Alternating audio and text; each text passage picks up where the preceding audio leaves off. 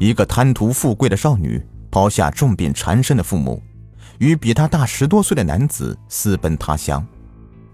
当梦中的理想被残酷的现实击碎后，她又移情别恋，玩起爱情迷藏。两个男人为她争风吃醋，大动干戈。少女的父母双双故去不久，她的魔鬼情人向她举起了夺命的利斧。欢迎收听今天的凶案事件。之私奔的少女，张景波的罪恶源于一个比他小十多岁的邻家少女。于秀是独生女，十八岁，与张景波同住在吉林市昌邑区一个贫瘠的小山村。自小父母对她宠爱有加，她天真烂漫、任性，犹如一匹脱缰的野马，无拘无束地生活在这片土地上。渐渐的，少女的轮廓逐渐丰满，出落成一个亭亭玉立的大姑娘。随着年龄的增长，于秀的心中越来越积压着一块心病。父母刚刚四十出头，却双双患了癌症，并且一发现就是晚期。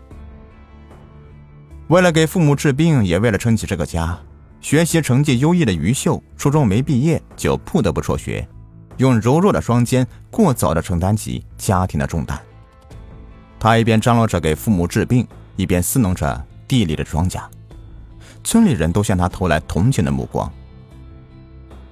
三十出头的张海波呀，从小就有一颗不安分的心，但好高骛远，一事无成，学习不上心，初中没念到头就丢下书包，拿起锄头，成了半拉子的农民。没干上半年农活。张海波就厌倦了面朝黄土背朝天的苦日子，凭借着头脑的机灵劲儿，加入了打工族。他走南闯北，什么力气的活都干过，也通过劳动的双手创造了一些财富。当他西装革履的出现在村人面前的时候，不少人都羡慕他有能耐。后来，张海波整天与街里的小地痞鬼混，喝酒打架，偷乡邻的东西，好名声都快混没了。一九九二年春天，张景波因抢劫罪被判八年。九八年十月，他提前一年半被释放，回到了原来的村子。张景波家境贫寒，又蹲过监狱，在村里的人缘很臭。一晃年近三十了，却始终没处上对象。眼看着就要加入光棍汉的行列，张景波不甘心就此罢休，因此他无时无刻的不在村子里的适龄女青年中寻找着猎物。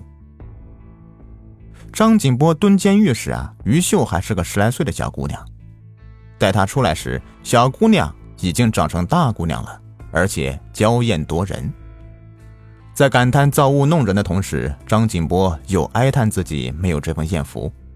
毕竟年龄相差悬殊，自己底子又不好，条件差一点的姑娘都看不上他，何况于秀了。但张景波就有一股不达目的不罢休的劲儿。而且什么事情都敢想，村里的人呢，压根就没想到他会在于秀的身上打主意。直到有一天，他和于秀在村子里面突然失踪，人们才不得不往这方面想。这个混蛋小子，八成是把于秀给拐跑喽。这个谜底还真叫村民们给猜到了。自从见到于秀之后，张景波的心里就再也没有把他放下过。他发誓。不管花费多大的心血和气力，一定要把于秀给弄到手。他知道，于秀的父母得了癌症，没几天活头了，便以探望病人为由，三天两头的往于秀家跑。每次去啊，他手里都不空着，百八十块钱的礼品一拎就是一大兜。于秀的父母只比张景波大十来岁，张景波蹲狱前管他们两口子叫三哥三嫂。可出狱之后再见面，这个称呼就变成了三叔三婶了。于秀的父母还在心里直夸他：“这小子蹲了几年监狱，出息多了啊，嘴也变甜了，还会来事儿了，不沾亲不带故的，人家每次来都不空手，比实在亲戚还要强啊。”可时间一长，两口子发现张景波总是往女儿的身上瞄，胸无城府的女儿还一口一个张哥的叫着。两个过来人一下子明白了，张景波这个混小子，这是醉翁之意不在酒啊！他是打着如花似玉的女儿的歪主意呀。从那以后，夫妻俩对张景波的态度是渐渐冷淡起来。但这种冷淡丝毫没有惹怒张景波，却招来了女儿的抗议。人家好心好意的来看你们，你们为啥对人家那样呀？面对涉世未深的女儿，夫妻俩只好苦口婆心的劝女儿，以后要少接近张景波，也别对他太热情，免得招惹麻烦。父母的话却激怒了女儿：“什么麻烦？你们收人家的东西就不怕麻烦了？”这小姑娘自小人小心大，娇惯任性，爱贪小便宜，虚荣心强，犯了错误也不让大人说。这一弱点不但父母看出来了，张景波也看出来了。张景波对症下药，主攻于秀，经常到街里买一些女孩子喜欢的东西送去，渐渐的博得于秀的欢心。两千零一年五月的一天，张景波得知于秀要上街买药。便从邻居家借了一辆摩托车，在村口等着他。见面之后，张景波假装要到街里办事儿，让于秀把自行车存到邻居家，坐他的摩托车一起走。这次的接礼之行，两人的关系发生了根本性的变化。张景波卯足全力讨好于秀，就连买药的钱都是他花的，再加上巧舌如簧，将外面的世界描绘的天花乱坠。急得于秀恨不得马上跟他远走高飞。这张景波有自己的想法。两人年龄相差悬殊，处对象，于秀父母那一关肯定过不去。他见于秀性格天真，毫无城府，便预谋将她骗出来。一旦生米做成熟饭，他的父母即便再反对，也奈何不了他了。张景波要带他出去打工的想法与于秀不谋而合。从小贪图富贵，于秀早就厌倦这个家了。自从父母得病，他就没买过一件像样的衣服。看到村里的同龄人都穿得花枝招展，生活过得自由自在，于秀羡慕不已。辍学一年多来，于秀尝够了干农活的苦头，而且他也厌倦了父母每日没完没了的唠叨。他对张景波说：“长此以往，他的青春和幸福迟早要葬送在父母的手里。”他央求张景波带他一起走，早日跳出牢笼，脱离苦海，去寻找属于自己的幸福。两人都在暗中做好了准备，怕父母阻拦，于秀没有向父母做任何交代。几天后，他偷偷的跟着张景波私奔了。一路颠簸，张景波将他带到黑龙江省牡丹江市的云山农场。到了农场第四天，张景波就强行的将于秀给占有了，并在当地租了一栋房子住了下来。在不知情人的眼里，两人已然是一对夫妻。由于没有感情基础，随着时间的推移，往日的激情也随风飘散。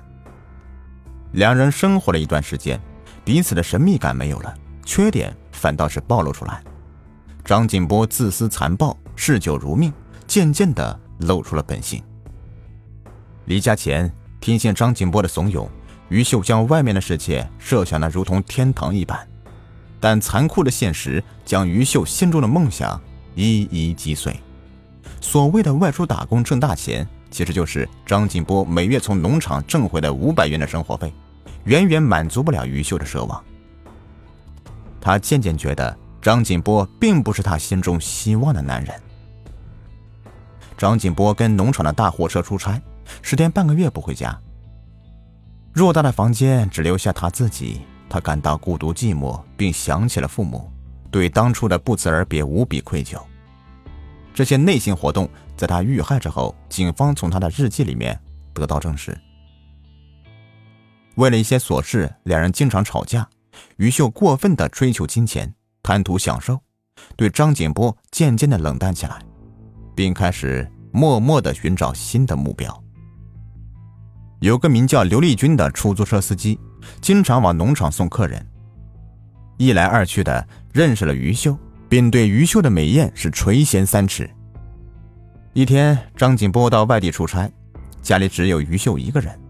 午饭之后，刘丽君到农场送客，正巧于秀要到这里买东西，就坐上了刘丽君的出租车。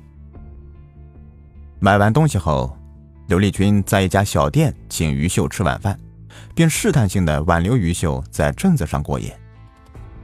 见于秀没有拒绝，刘丽君便在一家个体旅馆包了一个房间，两人度过了一个销魂之夜。从此，两人一发不可收拾，经常趁张景波不在家趁机偷情。每次事毕，于秀都要想方设法的从刘丽君的兜里掏出一些现金，两人各取所需，相安无事。这天下没有不透风的墙，他们的风流韵事在镇子上传的是满城风雨，很快的就被张景波知道了。回到家。怒火中烧的张景波对于秀拳脚相加，但于秀死活不承认与人有奸情。刘丽君在当地有一定的地位，张景波毕竟是个外乡人，不想把事儿给弄大，又是道听途说，没有真凭实据，只好作罢。此后，张景波留下心眼处处防备刘丽君。为试探于秀，一天。张景波谎称出差，几天之后才能回来。张景波走后，于秀急不可耐的就给刘丽君打电话，约她晚上相会。午夜时分，张景波悄悄的潜回家中，隔门听声。里面一边说着悄悄话，一边行那云雨之事。张景波一腔怒火无处释放，找来一根木棒，猛然踹开房门，进屋捉奸。果然见到一对狗男女赤身裸体的滚在床上。张景波举棒辩论，但不是刘丽君的对手，不但没有打到刘丽君，还被刘丽君打得鼻青脸肿。当着张景波的面刘丽君穿上衣服扬长而去。张景波连夜审妻，终于弄清了两人偷鸡摸狗的勾当。从此，张景波与刘丽君结下死仇，发誓要报夺妻之恨。几天后，张景波找来两个要好的朋友，在镇里找到刘丽君，三人大打出手，将刘丽君一顿猛揍还不算，还将刘丽君驾驶的出租车给砸坏，并警告刘丽君：“如果再敢找我媳妇儿，我就废了你。”刘丽君的妻子知道后又大闹一场，这个好色之徒自知无趣，也没到派出所报案，摆了一桌酒席宴请张景波的两个朋友。从此相互扯平。失去了刘丽君这个钱串子，于秀将满腹怨气都撒在张景波的身上，时不时用恶毒的语言来讥讽张景波。从此，这个特殊的家庭战火不断，经常一吵架就是大半夜。两千零二年五月初，张景波给老家的一个朋友打电话，得知于秀的父母思念女儿，病情加重。无钱医治，都于年初相继去世。回家后，张景波良心发现，劝于秀回家看看，料理一下父母的后事。名不正言不顺的跟着张景波跑出来一年多，于秀觉得没脸面面对所有的亲朋，他以身体不适为由，迟迟不肯回家料理父母的后事，心里盘算着怎样摆脱张景波，另盘高枝。有了这个想法，张景波所做的一切，在他眼里都不算什么。自从报复了刘丽君，张景波心头的火气消了一些。见于秀对他越来越疏远，心里恼恨，但又怕失去眼前的佳丽，便处处讨好于秀。可越是这样，于秀就越不把他放在眼里。六月二十三日傍晚，劳累了一天的张景波回到家中，一头倒在床上。早已对他生厌的于秀，以床单被压皱为名，将他骂个狗血喷头。张景波被骂得恼羞成怒，想起于秀对他的不忠不义，顺手摸起床边的斧头，发疯似的向于秀砍去。突如其来的变故使于秀一下子惊呆了，他喊了声救命，便被张景波一顿板斧劈倒在地，当即气绝身亡。见满身是血的于秀没了气息，张景波拽下床单将他盖上，悄悄锁好门，连夜乘车逃回吉林市。七月十日上午，吉林市公安局昌邑分局刑警三中队侦查员刘继伟在调查一起盗窃案时，听当地农民反映，在外打工一年多的张景波突然回来了，衣服上有大量血渍。职业的敏感使他意识到张景波身上肯定有案子。经了解，张景波是到黑龙江省牡丹江市的云山农场打工的，临走时还拐走了一个年仅十八岁的农家少女。因思念女儿，这个少女身患绝症的父母都双双离世了。张景波回来了，这个少女却一直未归。刘继伟将情况向中队长曲波做了汇报。并给牡丹江警方打电话核实，信息马上反馈回来。六月二十三日，牡丹江市的云山农场发生一起凶杀案，一名年轻女子死于乱斧之下，已经身首异处。当地警方正在紧张追查，并将凶手锁定为与被害女孩同居的男友。牡丹江警方在获得刘继伟的通报情况后。要求吉林刑警立即抓捕张锦波。当曲波、刘继伟往前追捕时，张锦波却不知去向。曲波、刘继伟立即定制了抓捕张锦波的计划。经过多日的紧张追捕，七月三十一日，张锦波在江苏省盛泽镇的一个旅馆内被曲波、刘继伟抓获。八月二日，曲波、刘继伟押解张锦波，风尘仆仆地赶回吉林市。牡丹江警方已经在昌邑分局等候多时。杀人后隐匿他乡的张锦波做梦都没想到，警察这么快就把他缉拿归案了。